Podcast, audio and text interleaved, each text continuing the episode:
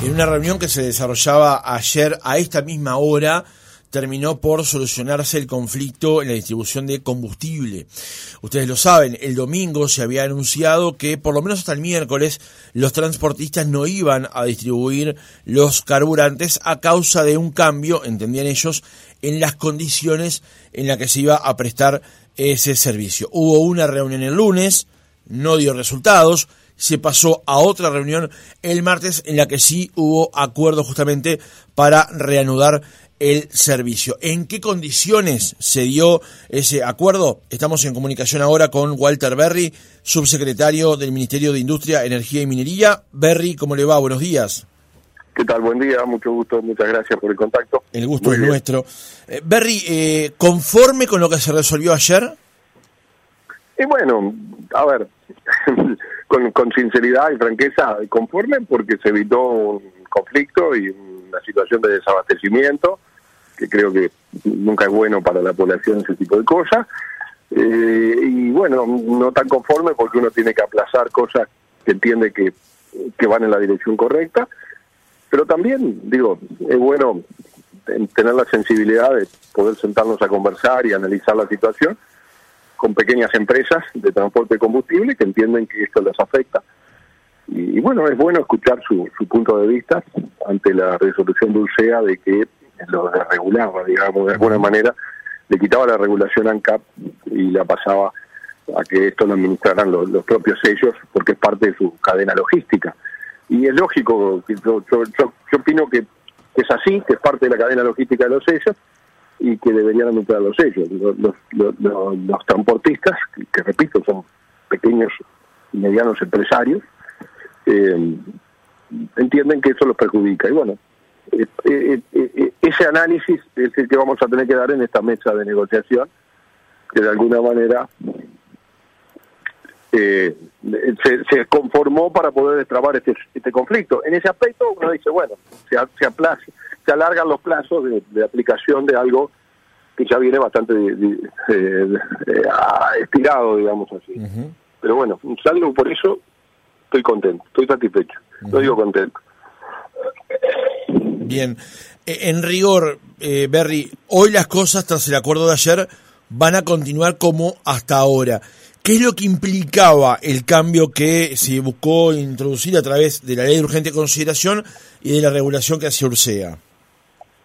¿Qué es lo que se buscaba con eso? Sí. Bueno, en realidad lo, lo primero que tenemos que entender es cómo, cómo funcionan los fletes de los combustibles. Los fletes de los combustibles son dos, primario y secundario. El primario lo realizan CAP, los dos están incluidos en el, en el, precio del combustible, ¿no? Que quede claro. Y ANCAP lo fija, en, en la UCEA lo fija cuando fija el dentro de las diferentes etapas del PPI. Eh, lo que eh, y el flete secundario, el, flete primario es el que realiza ANCAP entre su planta de, refinado, digamos, desde la, la eh, de donde entrega el combustible, hasta las puntos de distribución que tiene todo el país, que son cuatro, el país andú, calle Durazno y 33, si no me falla la memoria. Eso lo hacen por transporte multimodal, en algunos casos fluvial, en otros terrestres, lo hace por licitaciones, etcétera, etcétera. Digo, e, e, ese es el flete primario. El flete secundario es el que realizan, a pedido de las estaciones de servicio, los sellos retirando el combustible en las plantas de abastecimiento de ANCAP. Y que lo hacen con fletes privado, digamos así, eh, con, con, fletes de, estas personas. El que le paga a estos fleteros es ANCAP, pero ANCAP no domina la cadena de distribución, no domina la logística de la cadena de distribución. Por lo cual, esa cadena tiene ineficiencia, porque en el fondo igual se paga siempre, no importa si soy eficiente o no, igual me van a pagar el flete eh, del combustible que estoy transportando, por ejemplo, hasta una estación de Tacuarembó. Eh, pero en definitiva hoy la relación de la transportista es con los sellos. Ellos son de alguna manera mandatados por los sellos para ir a retirar el combustible de, sus estaciones de servicio, de sus sellos, desde la, planta de abastecimiento hasta las estaciones de servicio. Eso es lo, que, lo, primero que tenemos que entender. ¿Qué, ¿Cuál es el cambio que operaba aquí? Bueno, sacar ANCAP de algo que parece no ser su competencia. Es decir, ANCAP no tiene por qué administrar la logística de cómo que no la ministra, además, o pagar la logística de, las, de la entrega de combustible de, todas las estaciones de servicio del país. Acá tiene que entregar el combustible. Después, si a mí me cuesta 10 pesos llevar la Tata Cuarembó, me cuesta uno, es un problema de mi eficiencia de mi cadena. Y eso parece ser parte del negocio, digamos, del negocio en el sentido de la, de la venta de combustible de los sellos, que son los que requieren el combustible. Natación, o hace publicidad, Action. En Tacuarembó requiere combustible. ¿Quién se encarga de eso? Action. Si lo hace eficientemente, bueno, bienvenido. Le va a ir mejor y, y, y, lo que está reconocido como flete secundario en el precio del combustible, seguramente lo puede ahorrar en algo. Parece lógico que es parte de, lo que debe hacer cada sello porque son sus estaciones las que requieren el combustible. Entonces, lo que buscó, lo que buscamos es que esa cadena sea eficiente. Para que sea eficiente tendríamos que ANCAP se debe salir de algo que no le corresponde, solamente debe entregar el combustible y el flete debe ser parte de lo que debe administrar el sello.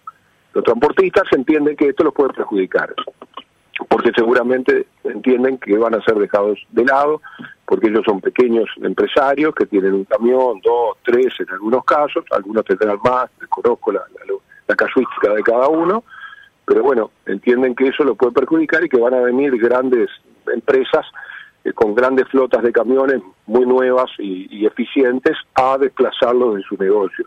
Hoy son más o menos 250 camiones tanque que hacen ese trabajo y bueno, en definitiva, ellos resisten ese cambio y, y ese y, esa nueva forma que, que la UCEA, el Poder Ejecutivo, a través de la UCEA, entiende que debe administrarse la cadena secundaria de combustible.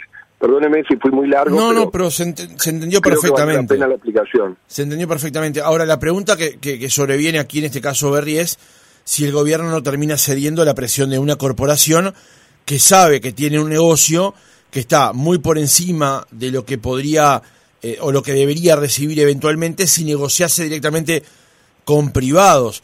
Este, ¿Cómo ve este extremo eventualmente?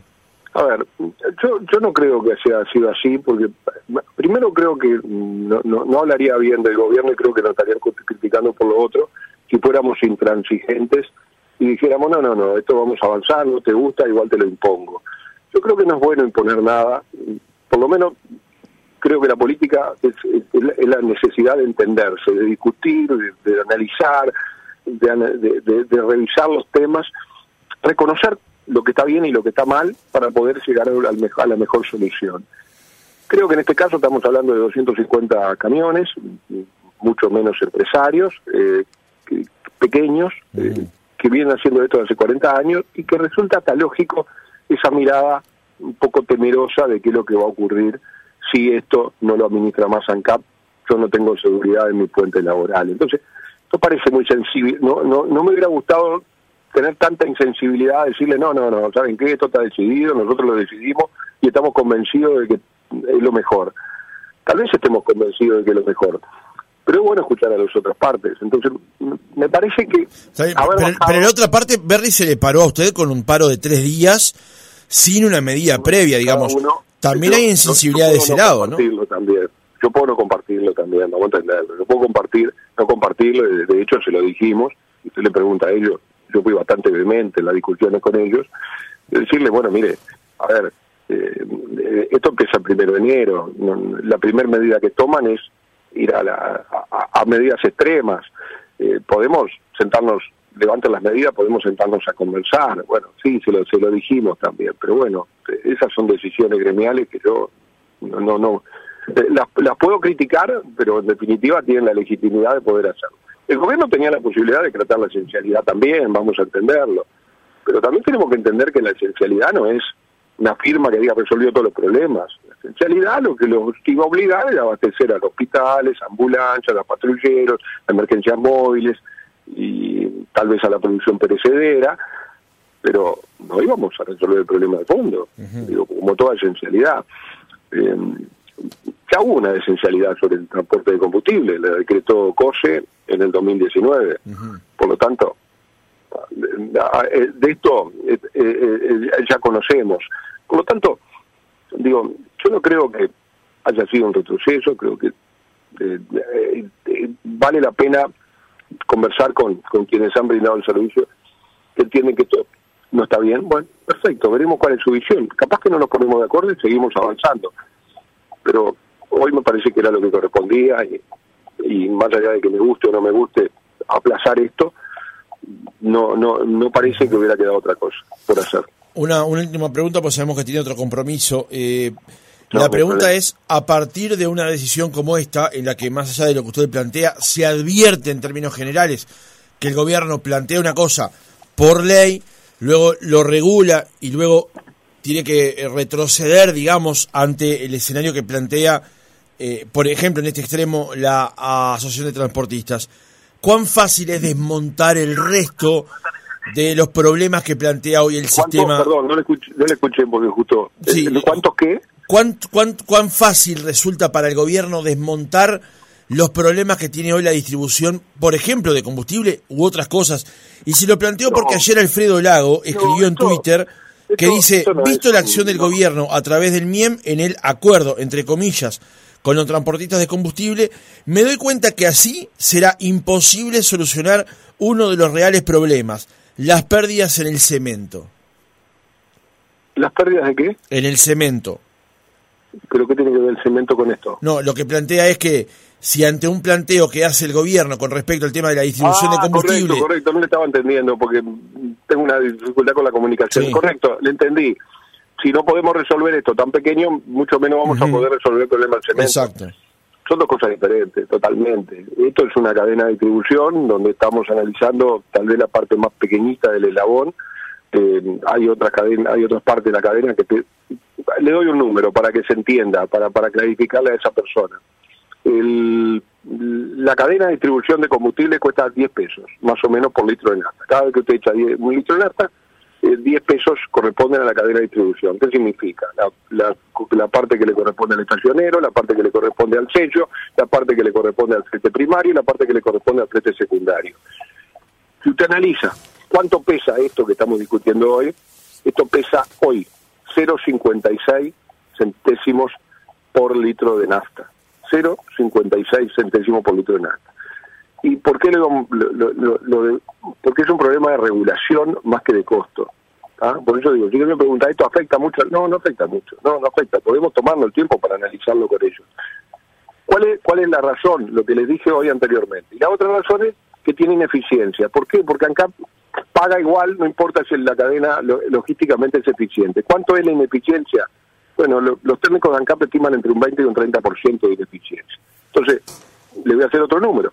Ajá. Si decimos, corregimos esa ineficiencia totalmente, estamos hablando de un 30%, imaginémonos que sea un 30, que no lo es, eh, 30% de 56 centésimos, estamos hablando de 0,17 centésimos de ahorro en el precio del litro de combustible. Por lo tanto, no es una cosa que impacte demasiado. Hay que mirarla en todo su contexto, la cadena, y la desregulación. Es más un tema de regulación que de, para hacerlo eficiente y para que avance más rápidamente hacia la eficiencia, que de lo que hoy impactan en, el gobierno. Lo del Portland es otro capítulo. Lo del Portland es un negocio que viene ruinoso de hace 15 años, que no le pueden echar la culpa a este gobierno.